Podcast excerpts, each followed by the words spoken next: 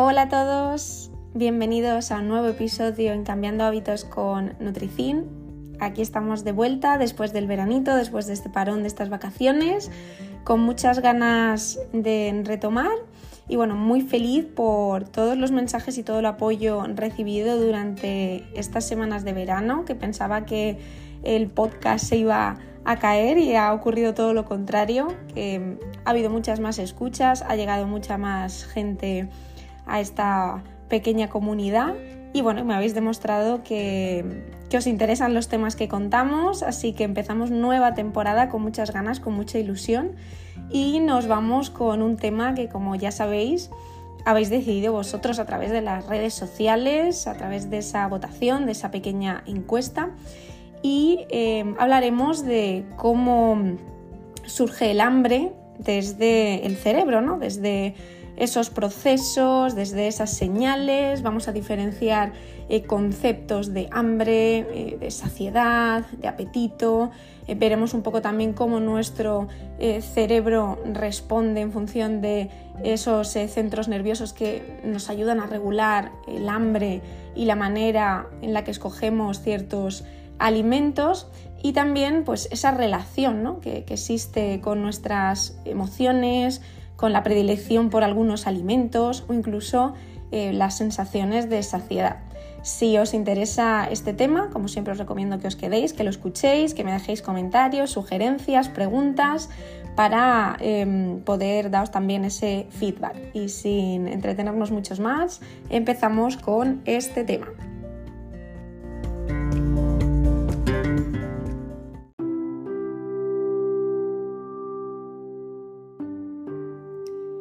Como os decía, vamos a empezar diferenciando y explicando tres conceptos que van a ser clave eh, a lo largo de esta charla para poder entender un poco más em, cómo, funcionamos.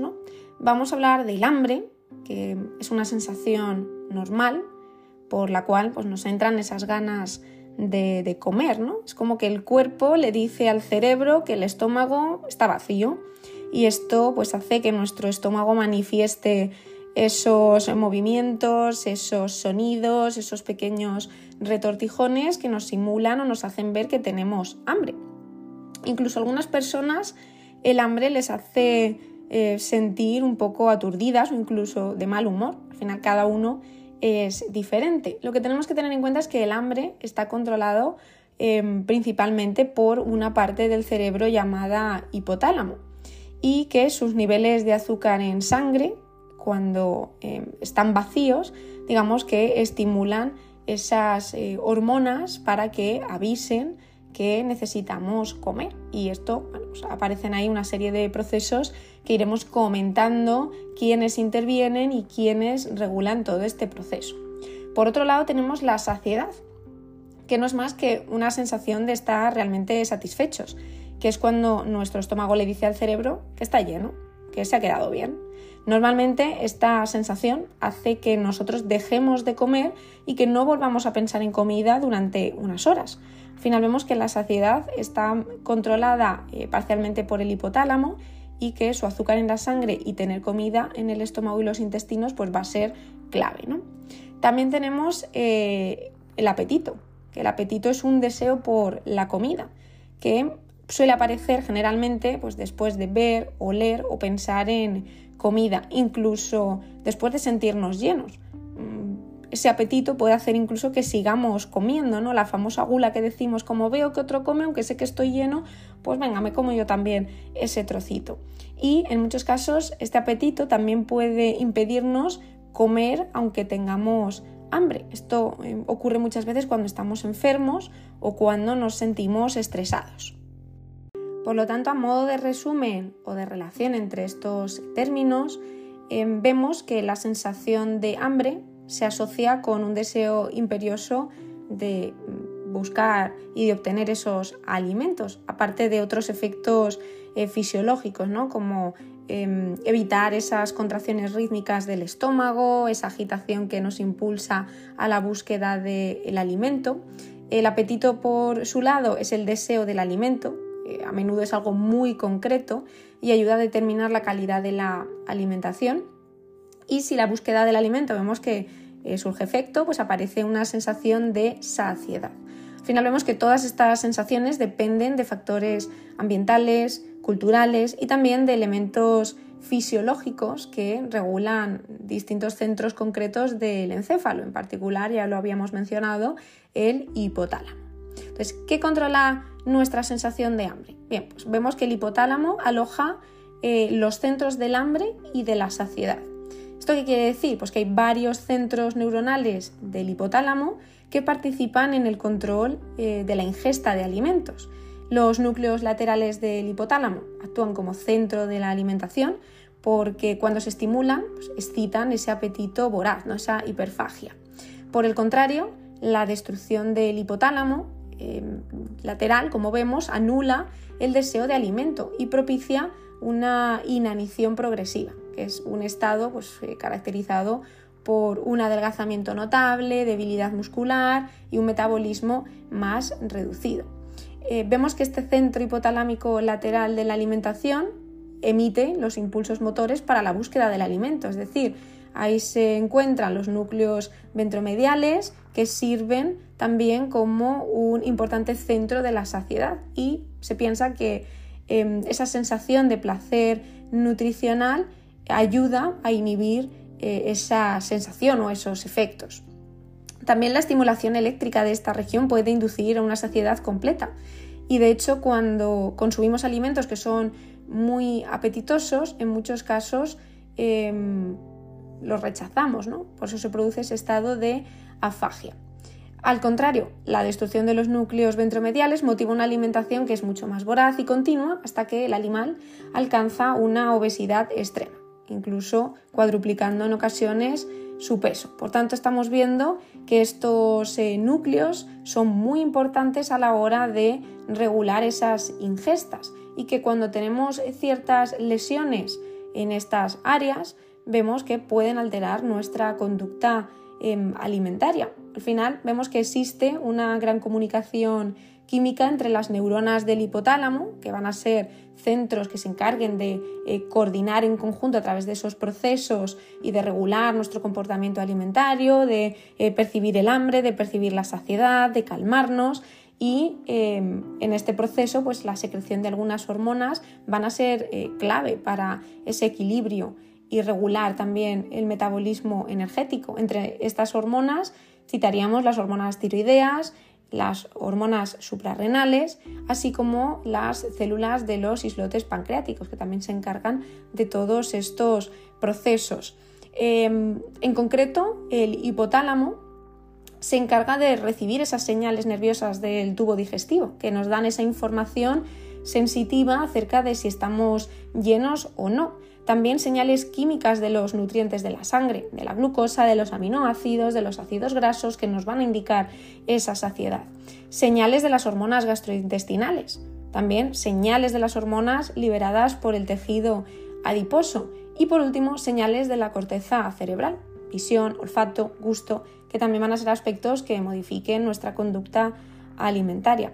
Por lo tanto, vemos que todos estos centros hipotalámicos de la alimentación y de la saciedad contienen un montón de receptores para los neurotransmisores y las hormonas que modulan y regulan nuestra conducta alimentaria y que tenemos que tener en cuenta que tenemos por un lado las em, sustancias orexígenas que estimulan el apetito y por otro lado las anorexígenas que lo inhiben. El sistema que controla el balance energético posee dos componentes, uno a largo plazo y otro a corto plazo.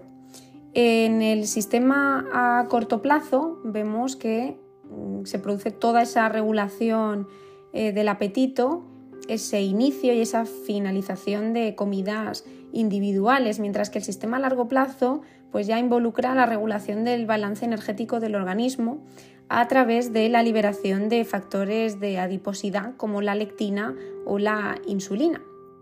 La ingesta de alimentos vemos que es el inicio de un proceso pues, muy complejo, que va desde esas señales cerebrales en respuesta a los estímulos externos al proceso de ingesta o alimentación que se inicia pues, por ese incentivo de, alcanzar esa meta alimenticia, por lo que tenemos distintas fases. Tenemos una fase de inicio donde se producen esos cambios en la corteza cerebral que nos va a permitir la selección de un alimento u otro, la fase de consumo, que es la acción de secreción de esa saliva, del ácido clorhídrico, la liberación de insulina y otra serie de respuestas reguladoras, y luego la fase de término, que es eh, un proceso por el cual se activan esas señales de llenado gástrico y aparece la sensación de saciedad.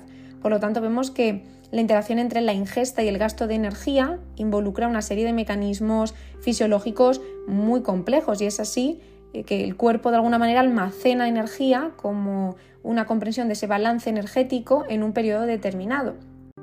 Si nos centramos inicialmente en la regulación a largo plazo, vemos que el balance energético se mantiene por mecanismos que controlan tanto el consumo como el gasto energético y gracias a esto podemos Em, mantener constante nuestro peso corporal durante meses y años. Y esto ocurre a pesar de la existencia de situaciones cambiantes a nivel fisiológico, patologías que puedan afectarnos o nos puedan favorecer la ganancia o pérdida transitoria de, peso. Eh, esto se debe a las señales eh, moleculares participantes en esos mecanismos de control de la homeostasis. Y por eso pues, vamos a hablar de algunos neuropéptidos implicados en todo este proceso. Por un lado vamos a hablar de los que pertenecen al sistema anabólico, que se encarga del mantenimiento o ganancia de peso corporal a través de la estimulación de la ingesta de alimentos, que lo que hace es poner en marcha, por un lado, pues mecanismos que inducen al hambre, es decir, ese deseo intrínseco de ingerir un alimento o incluso el apetito, que es esa preferencia específica por un alimento en concreto. Por ejemplo, eh, podemos mencionar eh, dentro de este sistema el neuropéptido I, que es un potente orexígeno que se produce tanto a nivel central como eh, periférico. Y vemos que lo que ocurre es que mm, este neuropéptido disminuye con la leptina o con los niveles de insulina elevados y aumenta con la grelina elevada, con la hormona del crecimiento o con niveles importantes de glucocorticoides. Vemos que está muy relacionado eh, con el control del comportamiento a nivel de la alimentación diaria e incluso con la homeostasis de nuestra energía. También tenemos la galanina, que es un neuropéptido formado por 29 aminoácidos que tiene también un potente efecto orexígeno y eh, la galanina está implicada en diferentes eh, funciones. Sin embargo, pues va a tener un papel mucho más interesante también en esa parte de la regulación del comportamiento. Vemos que el consumo de una dieta rica en grasas incrementa la producción de eh, galanina y al final esto también está muy relacionado a nivel em, de la glucosa y con el grado de adiposidad. Vemos que al final si la leptina aparece elevada, la galanina va a disminuir. Otra hormona que también es bastante conocida es la grelina, que también está formada por 28 aminoácidos y está muy relacionada con el apetito, incluso con la ingesta de alimentos. Principalmente se produce en el estómago, aunque también la podemos encontrar en el hipotálamo, pulmón, riñón y vemos que también está muy relacionada con esas fases de ayuno, con esas fases de ingestas. Hormonas que podemos mencionar también del sistema catabólico, pues una de las más conocidas es la leptina, que es una proteína que vemos que mm, está eh, muy relacionada con esos procesos de saciedad. De alguna manera inhibe la ingesta de alimentos, incrementa el gasto energético y nos avisa de ese estado pues mucho más saciante.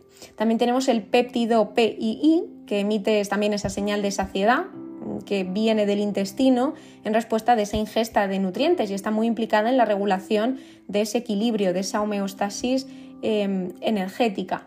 Otra de las hormonas también clave que también conocemos es la insulina, que eh, vemos que tiene un papel fundamental en la regulación del metabolismo, ya que ayuda a la formación de tejido graso y aumenta la producción de leptina, es decir, de la hormona de la saciedad. Dentro del sistema catabólico nos encontramos con los neuropéptidos anorexígenos, que al final es un eh, sistema denominado de melanocortinas, que son neuronas que juegan un papel importante en toda esa integración de esas entradas aferentes con respuestas de comportamiento que ajustan de alguna manera la ingesta de alimentos y el gasto energético, con el fin de poder mantener ese equilibrio, esa homeostasis de la energía a través de una serie de efectos sobre esa eh, salida autonómica a una variedad de tejidos, como bueno, pues el control de cara a la regulación del hambre, la saciedad y bueno, pues toda esa estimulación que produce un efecto anorexígeno central. También hablábamos de esa regulación a corto plazo. Y aquí lo que vemos a nivel del sistema anabólico es que el aumento de la ingesta de alimentos después de un periodo de ayuno es un ejemplo de la regulación del aporte de energía, ya que bueno, pues vemos que tradicionalmente se ha mantenido que el deseo de comer se iniciaba cuando la glucemia o los lípidos descendían y la saciedad se producía cuando se reponían sus eh, valores y todos estos cambios están regulados por el hígado y el cerebro. Entonces, se demostró la existencia de factores de, de saciedad Em, péptidos que al final secreta el tracto gastrointestinal, como puede ser la colecistocinina, miembros de la familia de la bombesina, el glucagón, que lo que hacen es generar ese bloqueo de esos péptidos endógenos con antagonistas específicos, aumentando la ingesta de comida. Entonces, al final su acción combina con otras señales como la distensión gástrica, que va a, actuar de una forma em, sinérgica. Los péptidos de la saciedad informan al cerebro a través de los nervios periféricos y de los receptores del propio cerebro. Y esta información es transmitida al eh, área del tronco del encéfalo donde pues llegan esas señales desde la lengua, desde el sistema gastrointestinal y esa información pasa entonces al hipotálamo y a otras áreas del cerebro. Entonces vemos que se genera ese circuito neuronal que es necesario para la acción de estos factores de la saciedad, ya vemos dónde está eh, localizado y esa regulación a nivel del hambre y de la saciedad. Por tanto, después de ver estos aspectos más técnicos, si queremos entender cómo surge el hambre, vamos a verlo con un ejemplo. Vamos a ponernos en una situación que son las 2 del mediodía y llevamos más de 5 o 6 horas sin comer nada y queremos comer. ¿Por qué? Pues ¿qué ha ocurrido para que realmente tengamos esa sensación? Lo que sucede es que el estómago ha empezado a sintetizar grelina, ya hemos visto que esta hormona era la que nos avisa de que tenemos hambre, ¿no? Eh, esta hormona lo que hace es viajar hasta el hipotálamo, donde va a activar un grupo de neuronas que van a sintetizar unas sustancias, entre ellas, por ejemplo, el neuropéptido I. Y en ese conjunto, en ese sistema, vamos a ver que desencadenan la sensación de hambre y nos van a indicar y avisar que debemos comer. Otra de las eh, señales que intervienen en el aumento de la sensación de hambre es el nivel de glucosa en sangre, que en ese momento del día pues también va a estar bajo. Por eso buscamos también consumir alimentos que nos ayuden a mantener nuestra energía mucho más estable, que eviten esos picos de subida y bajada donde eh, nuestros niveles de energía se van a desregular, donde va a haber variaciones a nivel del hambre y de la saciedad y vamos a tener esa desregulación. ¿Y por qué al comer nos saciamos? Pues vamos a entenderlo y explicarlo también. Al empezar a comer vamos viendo que poco a poco va apareciendo la sensación de saciedad. Esto es gracias a una serie de sustancias liberadas en nuestro intestino como respuesta al contacto con los alimentos. Aquí eh, aparecería la colecistocinina que mencionábamos, el péptido y entre otras sustancias. Su objetivo principal es el de inducir esas señales de saciedad en el hipotálamo para detener la ingesta de alimentos que, estamos realizando. Eh, además, según aumentan esos niveles de glucosa plasmáticos, como consecuencia de esa ingesta de alimentos, vemos que se secreta la insulina. La hormona también actúa sobre el hipotálamo, para que eh, este favorezca de alguna manera la sensación de saciedad. Entonces, todo este engranaje, todo este sistema lo podemos imaginar como eh, algo que va muy entrelazado, ¿no? que no puede fallar nada, que un eh, mensajero avisa a otro para que ese otro avise a otro y así llegue ese mensaje a nuestro centro regulador. Y esto nos va a inducir a tener el apetito o detenerlo o de tener esa ingesta de alimentos, ya que vemos que mm, teníamos ese control a corto y a largo eh, plazo, dependiendo también de cómo funcione nuestro organismo. No perder de vista también que el placer interfiere en la conducta alimentaria. El control de el cuándo y cuánto comemos también va a ser resultado de una compleja interacción de muchos factores neuronales y hormonales, siendo el hambre una necesidad fisiológica que nos induce a comer porque nos falta energía. Aún así, si la conducta alimentaria estuviera únicamente regulada por estos mecanismos, la mayoría de nosotros mmm, mantendríamos eh, un peso eh, estable y comer sería al fin y al cabo pues una actividad similar a respirar, a ir al baño, es decir, una función necesaria pero simple, sin esa emoción. Sin embargo, vemos que en la ingesta de alimentos eh, existe otro, otro protagonista que, es crucial, ¿no? que es esa parte del placer y del disfrute, que esto es lo que nos lleva a escoger que comemos, pero también obviar las señales de saciedad del hipotálamo y hacer un hueco para el postre. ¿no? Esto es muy típico en esas salidas a restaurantes, en esas tomas, en las celebraciones, por ejemplo, en Navidad. Entonces, generalmente nos gustan más los alimentos más palatables, ¿no? lo más dulce, lo más salado y tenemos eh, menos predilección por alimentos amargos y ácidos. Y esto se debe a que tras miles de años de evolución asociamos el sabor amargo con plantas que probablemente eran tóxicas. Incluso cuando tomamos una comida que nos gusta, cuando realizamos una actividad que es placentera, se activa en nuestro cerebro ese sistema de recompensa que forma parte del sistema dopaminérgico y se ha observado en estudios en animales de experimentación que la ingesta de alimentos ricos en azúcar desencadena una potente liberación de dopamina, generando ese placer y ese deseo de consumir este tipo de alimentos. Por tanto, vemos que los factores psicológicos tienen un papel muy importante. Sabemos que la comida puede ser un medio para intentar compensar nuestras emociones. De hecho, en la era actual ocurre muchísimo por estrés, por esa ansiedad, eh, por factores que al final no sabemos gestionar por falta de herramientas y recurrimos a la comida como medio. Y así cuando nos sentimos solos, tristes, ansiosos, nerviosos, pues asociamos la comida a esos estados pensando que nos va a liberar, que nos va a calmar.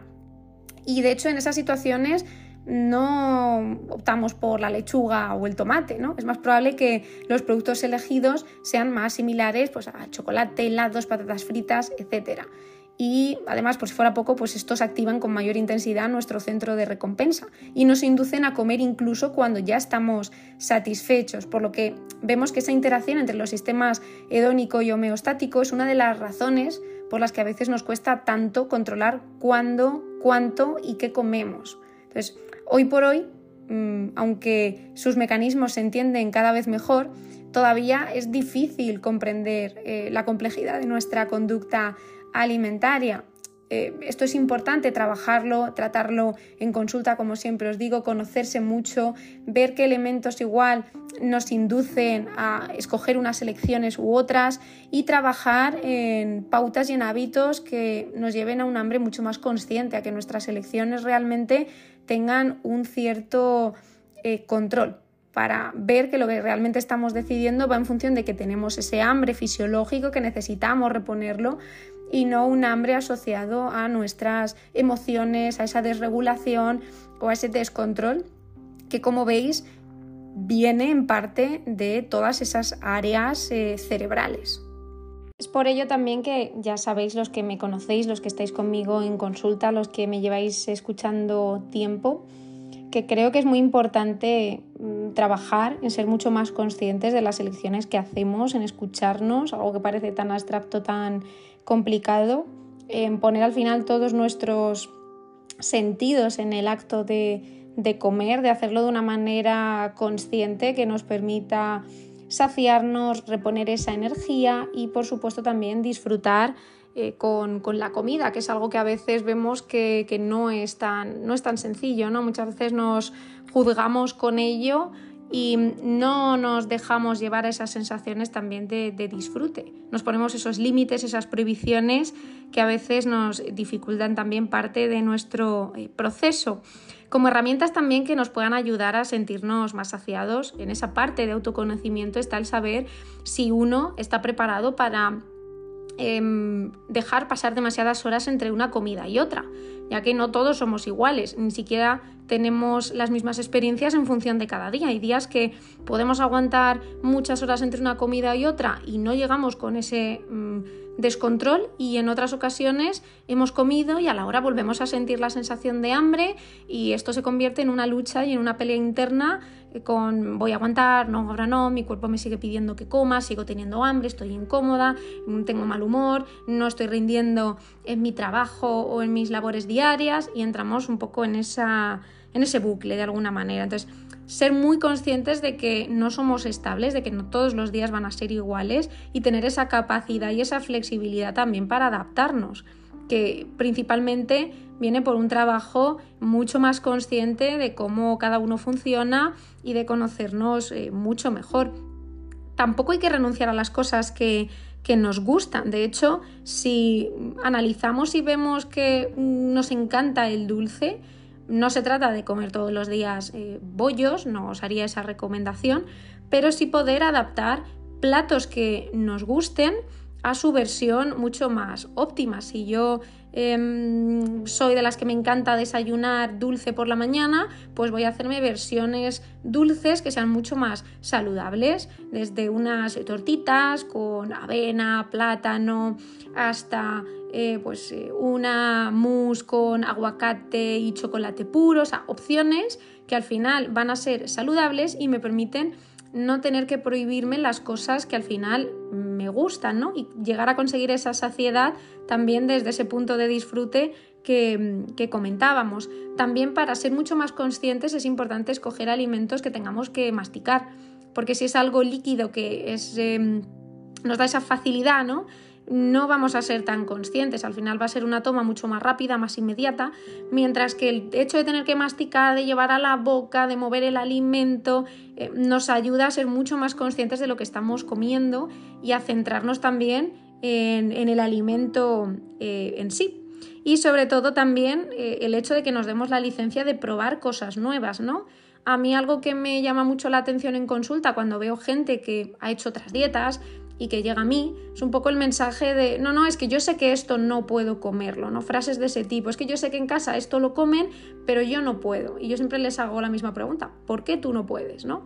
¿Por qué te estás negando un alimento así, de manera aislada? Me gusta entender el contexto de por qué esa persona ha llegado a negárselo. Y muchas veces es por la asociación que nos llevan eh, hacer esas dietas, ¿no? De, no, no, es que em, es un carbohidrato, ¿qué tal? Y tú te paras a pensar y dices, ya, pero es que estamos metiendo en el mismo saco una palmera de chocolate que un bol de arroz integral que te apetece un día tomártelo porque te encanta. ¿Por qué tenemos que demonizar un alimento de esa manera? Y bueno, pues me parece que también como medio para conocernos y para desarrollar una relación también más sana con nosotros, con la comida, con nuestros contextos, a aprender a no asociar Em, un alimento por lo que es o por el grupo al que pertenece, porque aquí interfieren un montón de factores, desde la cantidad del alimento que consumo, en el momento del día en que lo voy a consumir, cuál es mi contexto a nivel de actividad, bueno, pues muchos factores que entran ahí en juego y no podemos eh, sacar o eliminar un alimento simplemente por, estos eh, aspectos. Entonces, eh, también hacer que nuestros platos sean variados, probar cosas nuevas. ¿Cuántas veces me ha pasado también en consulta que he tenido casos que llegan comiendo siempre lo mismo? Y claro, les abres el abanico de opciones, al principio pues se da esa resistencia al cambio típica y a medida que van probando cosas es como, jolín, Cintia, me has descubierto platos que me encantan, que ahora no soy capaz de em, dejar, que, que me encanta que estén en mi día a día, que no los siento como platos de dieta y siento que como variado, siento que me gusta la sensación de sentarme eh, sobre la mesa y ver qué me toca hoy y descubrir eh, nuevos sabores, nuevas texturas, nuevas combinaciones. No podemos perder de vista esto porque cuando empezamos a ser conscientes, cuando eh, tenemos herramientas para reeducarnos, para ser flexibles, para incorporar también las cosas que nos gustan, no negárnoslas, vemos que el proceso, el avance y los resultados son mucho, mucho mejores y al final mucho más sanos, ¿no? más sostenibles y con más capacidad de que perduren en el tiempo. Entonces, quería también relacionarlo un poco con esto porque al final vemos que el hambre tiene un componente psicológico fundamental y no todo está 100% relacionado con la alimentación en sí, como os digo siempre, no me gusta utilizar esa frase de tengo una mala relación con la comida, porque al final la comida muchas veces es un medio y, y no es el problema en sí. Entonces, vamos a abrir la mente, vamos a eh, frenar un poco esa resistencia al cambio que todos de alguna manera u otra en algún aspecto tenemos, em, a trabajar en estas herramientas, a enfocar nuestras consultas no en la prohibición, no en la evitación, sino en el aprendizaje, en el autoconocimiento, en ser más conscientes de por qué hacemos las cosas y de qué cosas nos benefician a cada uno de nosotros. Y bueno, si os gusta este enfoque, si os apetece también trabajar estas herramientas y ponerlas en marcha en consulta, eh, yo estaré encantada de recibir vuestro mensaje, de hablar con vosotros personalmente y de analizar vuestro caso en, consulta. Eh, ha sido un tema también muy interesante, podría haberlo hecho mucho más complejo porque esto ya sabéis que da para, mucho más y, espero que con estos pequeños tips y matices que hemos comentado quede un poquito más claro esa relación del hambre a nivel eh, cerebral Cualquier duda que tengáis estoy para vosotros, ya sabéis que me podéis dejar aquí vuestros mensajes y comentarios. También mandadme audios para que al final de los episodios pueda resolver dudas, ya que es una función que voy a incorporar en esta segunda temporada del podcast. Em, siempre al final dejaré un margen para una o dos preguntas que me dejéis vía audio y las resolveré para que también el resto de oyentes puedan escucharla. Sin más, gracias por ser tan fieles, por estar ahí eh, cada semana y bueno, espero que estéis tan emocionados como yo con esta vuelta que promete y en ella pues trataremos muchos más temas que seguro que os gustan y os interesan mucho. Os deseo una feliz semana.